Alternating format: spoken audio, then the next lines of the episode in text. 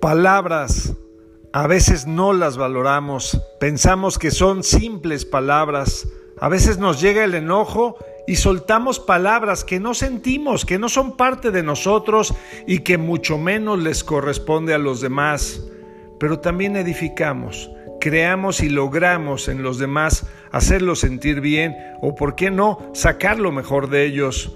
Pero también las palabras están en nuestro diálogo interno, palabras que ocupamos para ser mejores, para llegar a nuestra meta, palabras que nos empoderan y que nos hacen transitar mucho mejor. Y chequen esta reflexión.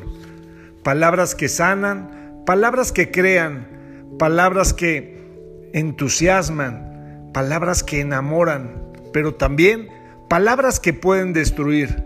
En tus palabras tienes todo el poder de la creación, tienes una gran responsabilidad Hoy, antes de hablar, antes de fabricar, de emitir ese instrumento creador que son las palabras, piénsalo dos veces. Que de tu boca salgan palabras de creación, de edificación, de amor, de servicio, de hacer sentir bien a los demás o de los que a lo mejor andan distraídos y andas tú molesto con ellos, Dale tus mejores palabras porque las palabras son creación.